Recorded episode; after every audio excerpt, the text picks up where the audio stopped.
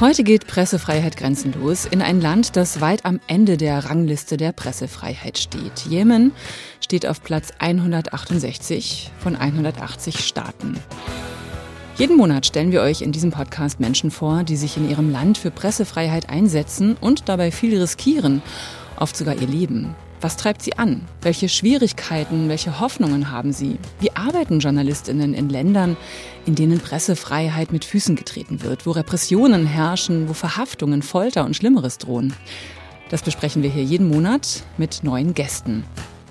Im Jemen herrscht noch dazu seit Jahren ein Bürgerkrieg. Die Vereinten Nationen stufen den Krieg und seine Folgen als schlimmste humanitäre Krise der Welt ein. Millionen von Menschen hungern. Es ist sogar die Rede von einer verlorenen Generation, weil die Mangel- und Unterernährung unter Kindern so verbreitet ist. Wie lässt sich unter solchen Bedingungen leben und arbeiten? Darüber spreche ich heute mit Yusra Ishaq.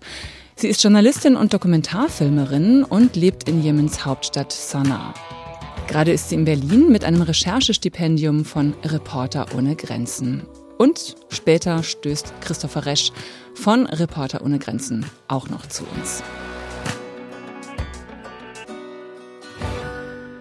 Hallo Yusra. Hallo. Wenn wir an Jemen denken, dann denken wir an Krieg, an Hunger, an Armut und an Zerstörung. Wenn du an den Jemen denkst, was kommt dir zuerst in den Sinn? Well, Nadine, to be honest, everything that you said is true. Ehrlich gesagt, Nadine, alles, was du gesagt hast, ist absolut richtig. Aber Tatsache ist, dass es durchaus auch positive Geschichten und eine positive Realität gibt, über die aber viel weniger gesprochen wird und auch viel weniger von den Medien berichtet wird. Insofern gibt es viele Geschichten und viele Themen, die man auch erzählen muss, auch international erzählen muss. Ich persönlich ähm, glaube auch, dass Jemen vor sehr vielen Herausforderungen steht, aber der Alltag gibt einem eigentlich auch Hoffnung. Die Kunst zum Beispiel floriert eigentlich seit Beginn des Krieges. Das ist eine Art der Künstler und Künstlerinnen, sich selbst auszudrücken und auch vor der teilweise grausamen Realität zu flüchten. Und das gilt für die Malerei, für die Musik, für das Filmemachen, für die Fotografie. Und das ist eigentlich eine gute und positive Entwicklung. So this is one of the things that is also a positive part of, of reality in Yemen. Das ist jetzt auch ziemlich überraschend, das zu hören, natürlich. Solche Dinge hören wir eigentlich viel zu selten aus dem Jemen. Wie zeigt sich das denn so im Alltag, das, was du gerade erzählt hast? It's also challenging to visualize this even on ground. Es ist tatsächlich schwierig, diese Entwicklung auch wahrzunehmen. Am Anfang des Krieges war es etwas einfacher, über die Kunst seinen Ideen Ausdruck zu verleihen, aber tatsächlich wird das mit jedem Jahr schwieriger. Und heutzutage ist es tatsächlich sehr kompliziert geworden, sei es für die Künste oder auch überhaupt für die Meinungsfreiheit zum Tragen zu kommen oder zum Beispiel auch zu schreiben in diesem Umfeld. Das heißt, die Situation in Bezug auf die Meinungsfreiheit und die Freiheit, sich auszudrücken, wird eigentlich immer schwieriger. Gleichzeitig findet man aber auch positive Räume oder positive Entwicklungen, wenn man sich zum Beispiel Facebook-Accounts von bestimmten Leuten anschaut oder Twitter-Accounts und dort sind diese positiven Geschichten von Einzelpersonen. Dann reden wir mal ein bisschen konkreter. Du bist ja auch eine Art Künstlerin, du bist äh, Dokumentarfilmerin und du hast im Jemen auch eine ja, eine Art Künstlerdatenbank mit aufgebaut und gegründet, die Yemeni Art Database. Mit welcher Art von Kunst hast du es da zu tun und wie sieht eigentlich dein eigener Alltag aus im Jemen, wenn du arbeitest? So, first of all, I was very, in the beginning of the war, I was having this huge hope that things will get better. Naja, zu Beginn des Krieges hatte ich eigentlich die Hoffnung, dass jetzt alles besser werden würde. Damals habe ich zusammen mit einer Freundin eine Firma gegründet, Kumra, eine Produktionsfirma, die außerdem auch eine Akademie betreibt, wo junge Filmschaffende geschult werden, ausgebildet werden, wo sie dann lernen, ihre eigenen Geschichten zu erzählen und auch ihre eigenen Ziele zu verfolgen.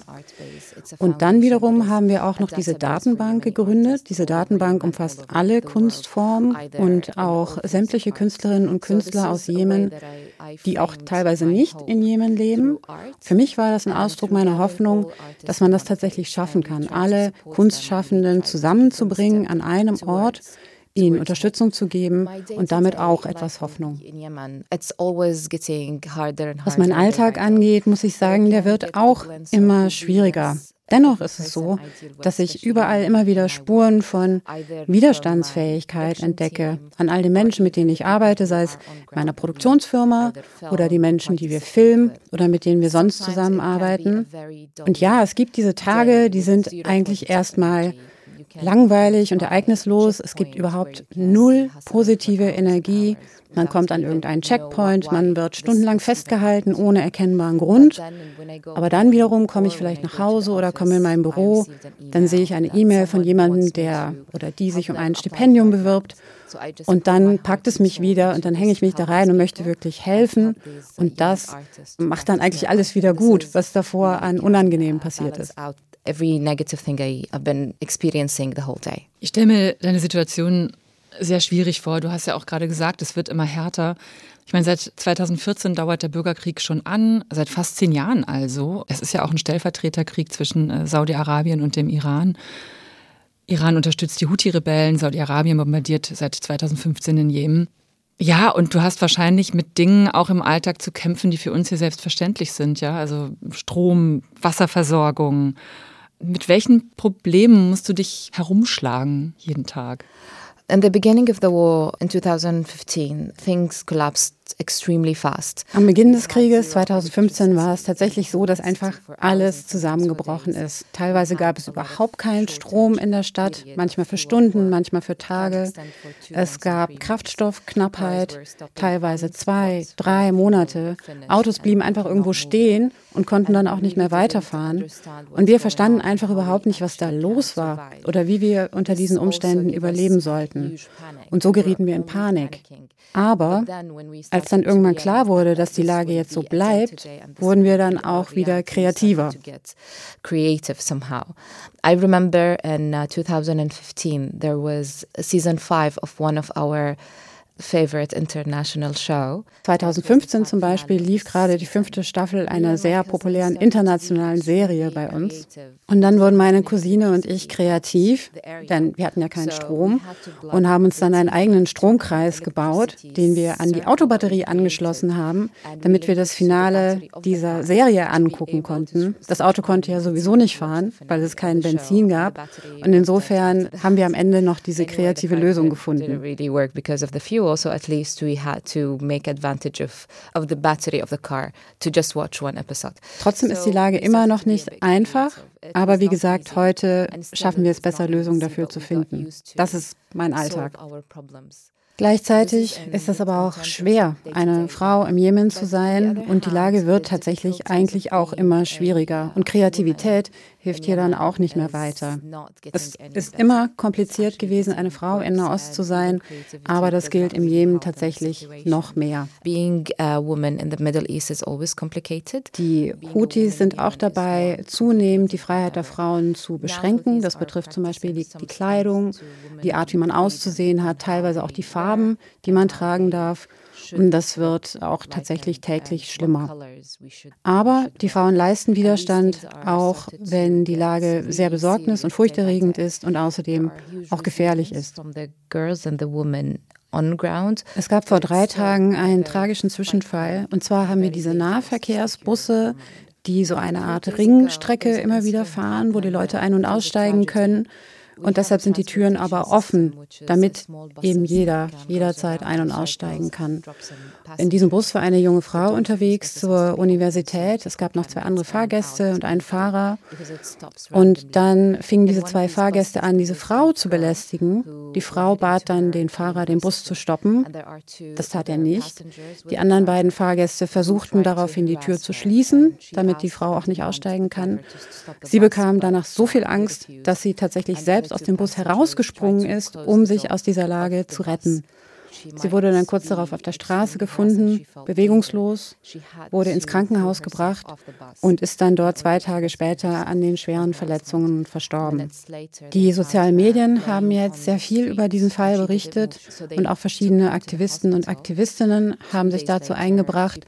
Das heißt, diese Information ist tatsächlich auch äh, jetzt sehr präsent öffentlich.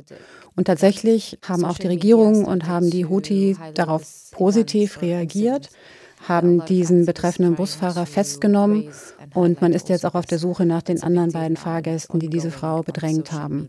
Aber das Leben der Frauen ist nicht einfach. Selbst im öffentlichen Verkehr zum Beispiel muss man teilweise Sorge um seine Sicherheit haben. Und zwar nicht nur, weil man zum Beispiel Opfer von Bombardierungen werden könnte, sondern auch aus anderen Gründen kann die persönliche Sicherheit gefährdet sein. Das ist jetzt schon seit vielen Jahren so, auch schon vor dem Krieg, aber mit dem Krieg hat sich das noch einmal verstärkt.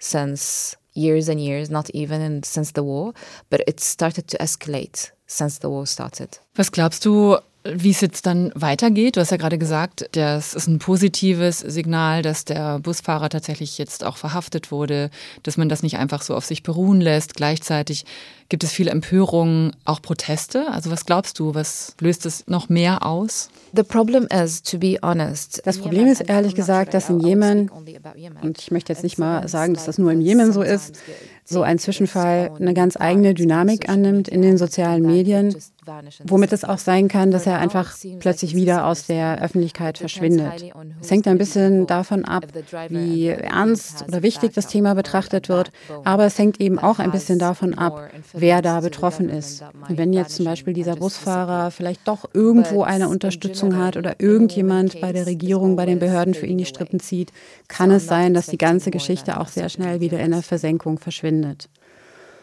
Allgemein ist es oft so, dass Fälle, die Frauen betreffen, sehr schnell aus der öffentlichen Aufmerksamkeit wieder verschwinden. Insofern kann es auch einfach sein, dass es im Moment nur so eine Art Hype in den sozialen Medien ist. Lass uns mal äh, ein bisschen über deine Arbeit sprechen als Journalistin und äh, Dokumentarfilmerin, als Filmemacherin. Da bist du ja auch viel im Land unterwegs. Du reist auch in entlegenere Dörfer mit deiner Kamera. Und du arbeitest auch mit internationalen Fernsehteams zusammen und auch für internationale Medien wie PBS und BBC oder The Washington Post. Wie kannst du dich denn im Land bewegen? Also wie sieht das aus? Wie ist das möglich? Ich habe zum Beispiel gelesen, dass die Houthi ja auch eine Regel durchsetzen wollen oder vielleicht schon haben, dass Frauen nur mit einem männlichen Verwandten im Land unterwegs sein dürfen. It's always hard to move around Yemen in general and it's impossible to move as a journalist with a camera. Es ist tatsächlich immer schwierig, sich im Land zu bewegen und das ist praktisch unmöglich, wenn man versucht, als Journalist oder Journalistin mit einer Kamera unterwegs zu sein. Das ist tatsächlich gefährlicher, mit einer Kamera in der Hand gesehen zu werden, als mit einer Waffe. Und das macht das Filmemachen natürlich auch sehr schwierig. Für filmschaffende Journalisten, Journalistinnen oder auch äh, Leute in einem Produktionsteam ist es immer furchtbar schwierig, die Arbeit zu verrichten. Äh, man braucht Genehmigungen für praktisch alles und für jede Person, mit der man zu tun hat. Und wir mussten auch schon Projekte dann einfach beenden oder Recherchen einstellen wegen dieser Herausforderungen. Man kann da natürlich versuchen, das Ganze mehr oder weniger heimlich zu machen, aber das ist natürlich auch gefährlich. Und wenn man da erwischt wird, kann man eigentlich davon ausgehen, dass man verhaftet wird und damit erstmal auch von der Bildfläche verschwunden ist. Das ist natürlich schon eine große Herausforderung. Es ist tatsächlich dadurch sehr schwierig, Filme zu machen, sowohl in den Städten im Norden als auch im Süden des Landes, obwohl es da unterschiedliche Regierungen gibt im Moment. Trotzdem versuchen wir unser Bestes, um die Stimmen dieser Menschen in den Regionen einzufangen, weil wir finden, dass auch diese Stimmen unbedingt gehört werden müssen. Das ist nicht leicht, aber ich muss sagen, als Frau hat man da manchmal Vor- oder auch Nachteile. Ein Vorteil kann sein, dass man zum Beispiel an manchen Checkpoints angehalten wird, aber dann kein Verdacht erregt oder nicht als Journalistin wahrgenommen wird und dann deshalb letztlich doch weiterfahren darf. One of my projects in one of this Yemeni city is um, Hodeida. Wir hatten zum Beispiel ein Projekt in der Stadt Hodeida. Es ging um unterernährte Kinder und der Kameramann und ich wollten in ein Krankenhaus, hatten allerdings auch keine Genehmigung dafür. Und als wir dort ankamen, stand dort ein Sicherheitsmann, ein Houthi-Sicherheitsmann und wollte sofort die Kamera von dem Kameramann an sich nehmen. Da war ich aber schneller und habe schnell zugegriffen, habe selber die Kamera genommen. Und dieser Houthi-Mann kulturell darf eben mich nicht anfassen und konnte mir die Kamera damit auch nicht wegnehmen. Und dadurch entstand die Situation, ich konnte die Kamera behalten, wir konnten miteinander sprechen und am Ende durften wir tatsächlich auch filmen. Sonst wäre wahrscheinlich die Kamera sofort konfisziert worden, wahrscheinlich sogar zerstört worden. Und in dieser Situation war es zum Beispiel ein Vorteil, eine Frau zu sein. Uh, uh, und dann gab es ein anderes Filmprojekt, wo wir mit den Opfern von Drohnenangriffen sprechen wollten. Da waren sehr viele Männer in einem Raum, mit denen wir Interviews führen wollten. Und da war es so, dass sich der Hausbesitzer in dem Fall einfach unwohl damit fühlte, dass ich die einzige Frau in diesem Raum voller Männer war. Und so hat er dann mittendrin einfach das Interview abgebrochen und hat mich angewiesen, in einen anderen Raum zu gehen, eben dorthin, wo die Frauen sind. Und es sollte jemand anders das Interview weiterführen. Er konnte, wie gesagt, diese Situation einfach nicht ertragen und mein, meine Anwesenheit in diesem Raum voller Männer und fand, ich solle lieber bei den Frauen sitzen und dort über Brotbacken und Suppe kochen reden. Und so kann man sagen, es gibt eben Vor- und Nachteile daran, eine weibliche Journalistin in Jemen zu sein. So I had to go to the other room, which is the women's room, talking about bread and and how they make soup. So I had to do this. So it's it's always a, a negative and a positive uh, way to be a woman, a journalist woman. Du hast auch schon mit internationalen Fernsehteams ja zusammengearbeitet, also mit internationalen Journalistinnen, auch im Jemen selber. Jetzt ist es ja so, dass sich der Jemen eigentlich ziemlich abschottet und es nicht so einfach möglich ist, gerade als Journalistin dahin zu reisen.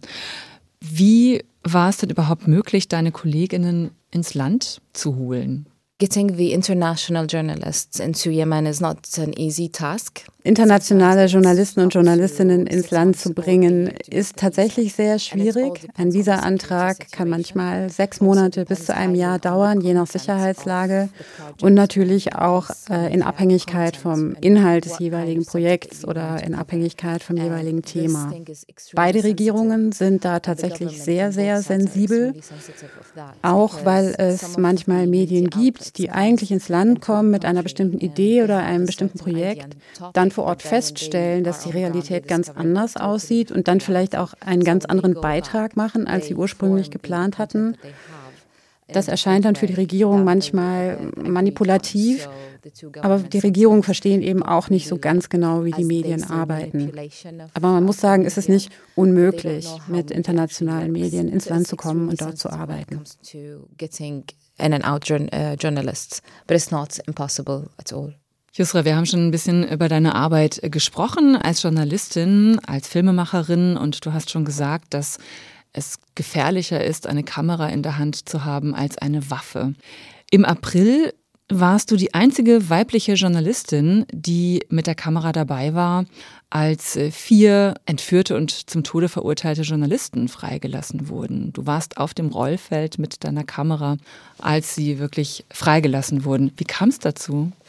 That was in April this year, in 2023. Genau, das war im April 2023. Es gab damals Einladungen an bestimmte Medien von der Houthi-Regierung. Aber ich selbst hatte eigentlich keine Einladung, weil ich ja Freiberufler bin und meine eigene Produktionsfirma habe und insofern auch auf keiner Liste stand.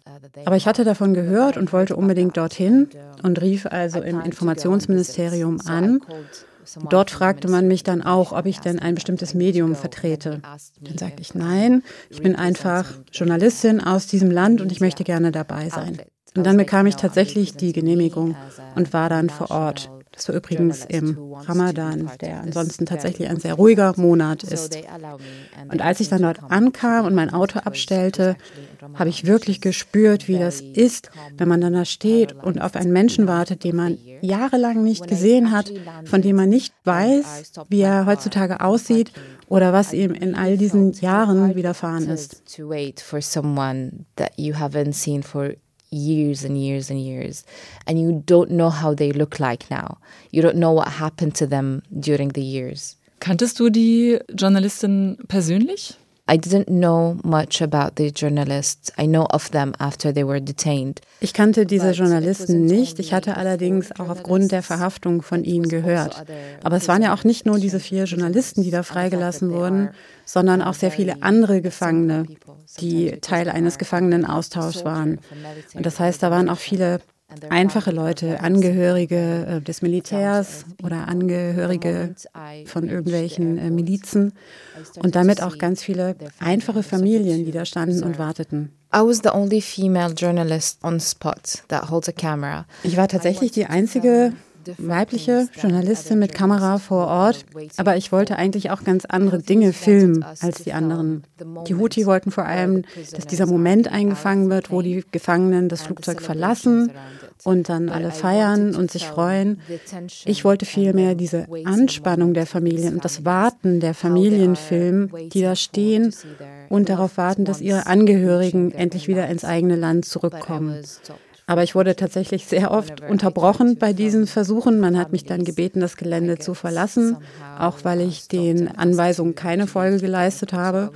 Und so war ich von diesen drei Tagen des Gefangenenaustauschs genau einmal vor Ort. Und das war jetzt nicht der Tag, an dem genau die Journalisten freigelassen wurden. Das war äh, einfach an einem anderen Tag.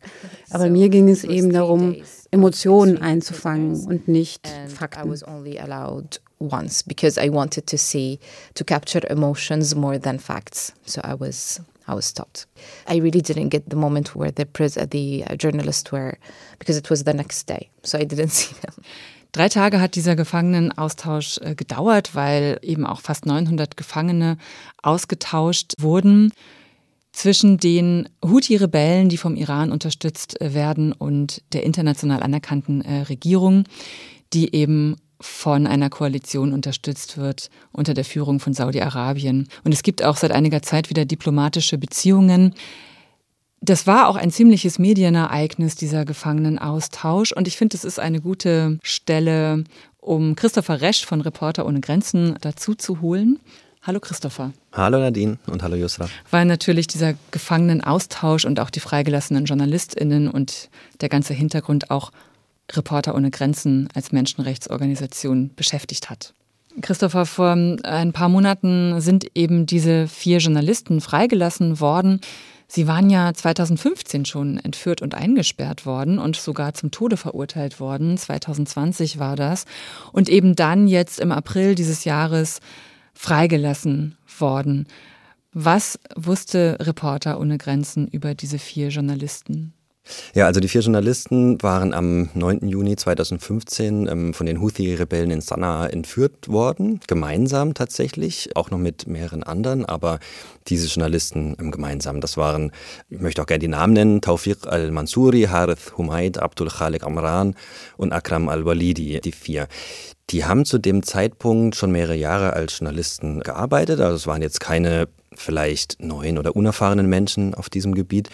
Die haben dann zu diesem Zeitpunkt 2015 für Medien ähm, gearbeitet, die der Islah-Partei zugerechnet werden. So, das ist so eine Reformsammlungsbewegung, könnte man vielleicht sagen, oft als jemenitischer Zweig der Muslimbruderschaft bezeichnet und waren da zum Beispiel bei Al-Islah Online oder auch bei der Yemen Revolution Press, das ist so eine Agentur, die verschiedene Medienangebote bündelt, tätig, durchaus in, ja, in, sagen wir, in mittleren Position. An der Stelle möchte ich dazu sagen, dass es im Jemen durchaus normal ist, für Medien zu arbeiten, die einer politischen Partei zugerechnet werden können, einfach um finanziell über die Runden zu kommen, einfach gesagt. Ne? Aber das hat natürlich auch gewisse Nachteile von wegen Eigenständigkeit als Journalist oder Journalistin. Das ist auch klar. Ja, und diese vier Journalisten ähm, waren dann am 11. April 2020 von den Houthis tatsächlich zum Tode verurteilt worden. Und zwar von einem Sonderstrafgericht, das die Houthis quasi ständig benutzen für ihre eigenen Zwecke. In dem Moment waren noch sechs andere Journalisten dabei, alle irgendwie aus dem medialen Umfeld der Islah-Partei, aber nur die vier wurden zum Tode verurteilt. Wir vermuten wegen ihrer doch etwas herausgehobeneren Rolle.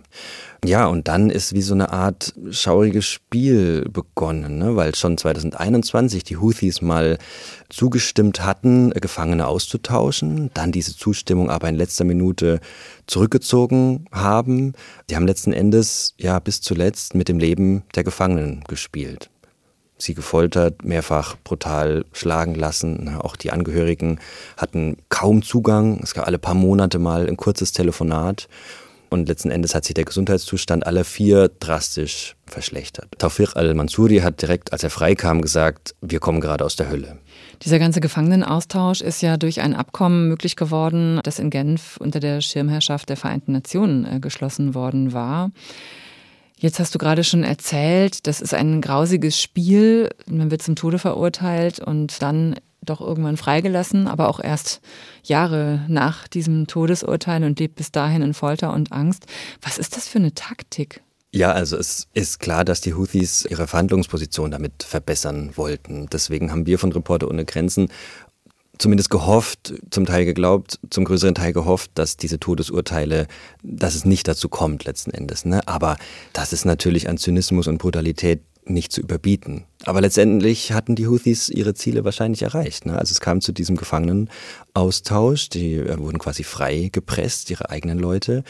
Also es war in dem Moment, an diesem Tag im April diesen Jahres natürlich eine große Freude für uns, ne? auch als Mitarbeitende von Reporter ohne Grenzen, die aber vergiftet kam, ne? das ist ganz klar. Also davon im Erfolg zu sprechen, liegt mir auch sehr, sehr fern, ne? weil da sind Leute seit acht Jahren in Haft gewesen, seit drei Jahren mit dem Damoklesschwert des Todes über ihnen.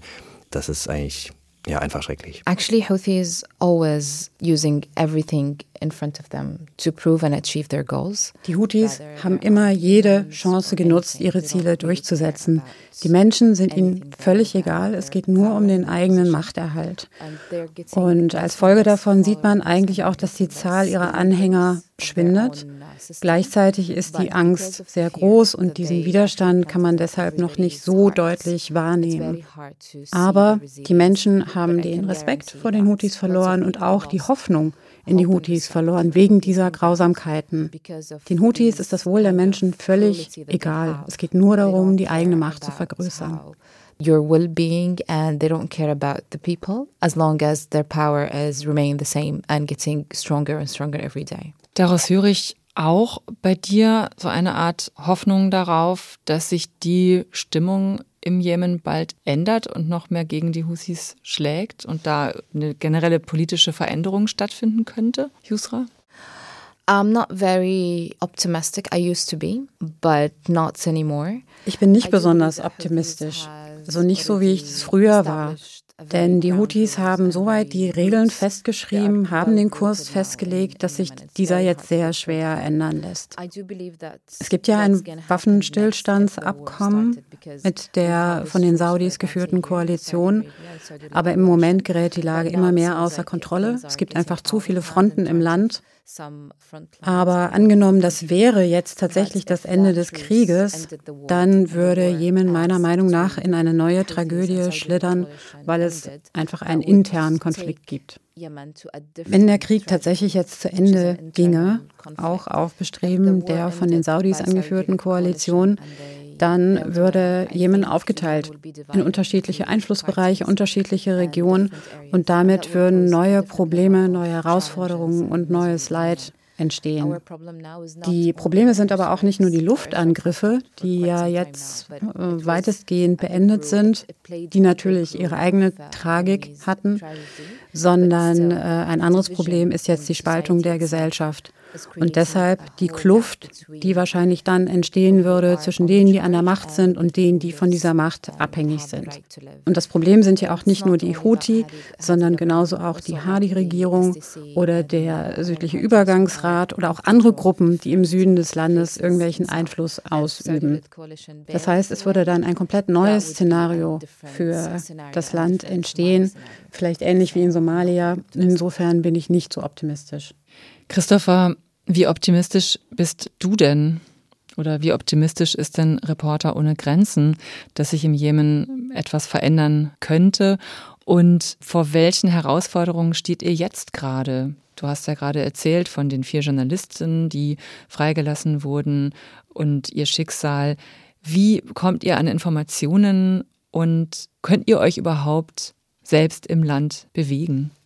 Ja, also ich bin auch nicht optimistisch, muss ich ehrlich sagen. Schon alleine wegen das, was Yusra gerade angesprochen hat. Wir haben jetzt viel über die, die Houthis gesprochen und ihre Repression und Unterdrückung der unabhängigen Medien, aber da hat es leider nicht aufgehört. Ne? Also in den vergangenen Jahren haben wir eigentlich von allen drei großen Parteien dieses Bürgerkriegs Festnahmen von Journalisten und Journalistinnen gehört. Es, es, gibt Mordanschläge. Dieses Jahr glücklicherweise nicht. 2022 haben wir drei tote Journalistinnen zu beklagen, im Jahr davor auch eine es fällt mir schwer zu glauben, dass das mit einer geopolitischen Veränderung, einer Lösung sofort aufhören wird. Ne? Also da, das zeigt auch die, die, die Erfahrung, die wir als Reporter ohne Grenzen haben, dass es tendenziell eher damit weitergeht, wie immer in Phasen des Umbruchs. Ne? Sind die Medien im Fokus der Herrschenden. Und dementsprechend schwierig ist es für uns vor Ort auch zu arbeiten. Wir hatten auch keinen direkten Zugang zu den Inhaftierten. Ne? Die waren abgeschottet. Wir haben unsere Netzwerke vor Ort. Das sind oft relativ wenige Menschen, aber das sind einfach Menschen, denen wir vertrauen, mit denen wir stellenweise seit Jahren auch zusammenarbeiten. Da gibt es auch mal Änderungen. Ich kann diese Menschen persönlich nicht nennen. Es gibt auch Organisationen, mit denen wir zusammenarbeiten. Aber in der Situation, wie wir sie im Jemen haben, ist es extrem schwierig. Also wir versuchen ja gewöhnlich einerseits auf ich sage mal, einer politisch-diplomatischen Ebene irgendeine Art Druck aufzubauen. Ich denke jetzt an die vier zum Tode Verurteilten. Ne? Andererseits versuchen wir die Öffentlichkeit aufmerksam zu machen, dass sie eben hinschaut, ne? dass solche Gräueltaten nicht im Dunkeln bleiben, weil dann würden sie meistens noch schlimmer werden. Ja, aber dann kommt es in so komplexen Fällen immer auf die Mischung an. Ne? Es, ist, es ist immer eine Abwägung. Wie viel Öffentlichkeit ist gut ohne die Inhaftierten zu gefährden? Wie viel Druck braucht es? Welche Möglichkeiten für Druck haben wir auch überhaupt? Ne? Welche Kommunikationskanäle zu den Konfliktparteien stehen uns überhaupt offen? Das ist oft auch eine politische Frage. Wir dürfen da auch andere Fälle nicht gefährden sozusagen, also unsere eigene Arbeit. Und das ist wahnsinnig schwierig. Ja, ich möchte unsere Rolle für die Freilassung dieser vier Menschen auch nicht überbetonen. Ne? Also da kommt auch eine sehr gut vernetzte, ähm, auch respektierte Organisation, wie die unsere glücklicherweise ist, durchaus auch an seine Grenzen. Ne? Das, das wissen wir schon. Yusra, du hast am Anfang erzählt, wie du dich engagierst, auch für Nachwuchskräfte im Filmgeschäft zum Beispiel. Du hast eine Datenbank für Künstler und Künstlerinnen gegründet und eine Stiftung zur Förderung von Künstlerinnen und Künstlern. Welche Unterstützung von außen brauchten aus deiner Sicht medienschaffende Filmemacherinnen wie du und auch Künstlerinnen oder überhaupt die, die Öffentlichkeit im Jemen, die zivile? Anything I do on ground is a collaboration between me and my friend and business partner Sarah, Sarah Shaq. Zuerst muss ich sagen, dass meine Arbeit immer auch eine Zusammenarbeit beinhaltete mit meiner Geschäftspartnerin Sarah Ishak. Wir haben immer versucht, alles zu tun, was wir tun können haben eben junge Menschen durch diese Schulungsangebote unterstützt, wobei das vor allem Sarah getan hat. Was immer gebraucht wird, ist Unterstützung im Bereich der Bildung und Ausbildung. Gerade im Bereich der Medien oder des Journalismus sind die Ressourcen immer begrenzt gerade auch in diesem konkreten Bereich der Ausbildung. Und das, was da ist, ist auch ziemlich, ich möchte mal sagen, oldschool, also etwas altmodisch. Ich würde sagen, es gibt äh, unglaublich viele Bedarfe in sehr vielen unterschiedlichen Bereichen. Aber die Grundlage dessen muss tatsächlich eine funktionierende Medienlandschaft sein, funktionierende Medien, in denen es gut ausgebildete Journalisten und Journalistinnen oder Filmschaffende gibt die offen arbeiten, unparteiisch arbeiten und deren Unabhängigkeit auch unterstützt wird. Momentan gibt es eben genau diese Unterstützung nicht, gerade weil diese Personen zumeist unabhängig oder als Selbstständige arbeiten und insofern hängen die etwas in der Luft und erfahren nicht unbedingt Unterstützung von diesen unterschiedlichen Medien, die es ja gibt. Und das heißt, dass man gerade diese unabhängigen Journalistinnen oder Filmschaffenden unterstützen muss, sei es mit Schulungsangeboten, mit Mentoringprogrammen und solchen Dingen. Nicht nur, um sie persönlich weiterzubringen, sondern auch, um die Medien insgesamt zu fördern und damit auch viele andere Themen, die damit zusammenhängen. Vielen Dank, dass ihr da wart, Yusra Ishaq aus Jemen, gerade in Berlin mit einem Stipendium von Reporter ohne Grenzen. Ich glaube, du bist noch einen Monat hier, oder? Yes, I'm actually gonna stay here until. Genau, ich bleibe noch bis Mitte November und genieße meinen Aufenthalt hier. Dann wünsche ich dir auf jeden Fall noch eine gute Zeit hier in Berlin und vielen Dank, dass du deine Eindrücke und deine Geschichte heute mit uns geteilt hast. Und vielen Dank auch dir, Christopher, für die Einblicke. Euch vielen Dank fürs Zuhören, auch wenn am Schluss nicht viel Optimismus da war. Auf jeden Fall ist doch viel Tatkraft hier zu spüren gewesen in dieser Folge von Pressefreiheit grenzenlos.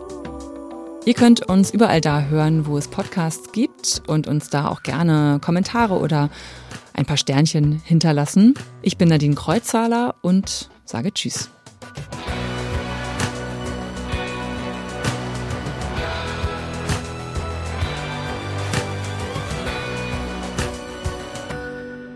Pressefreiheit Grenzenlos ist eine Produktion von Reporter ohne Grenzen in Zusammenarbeit mit der Apparat Multimedia GmbH.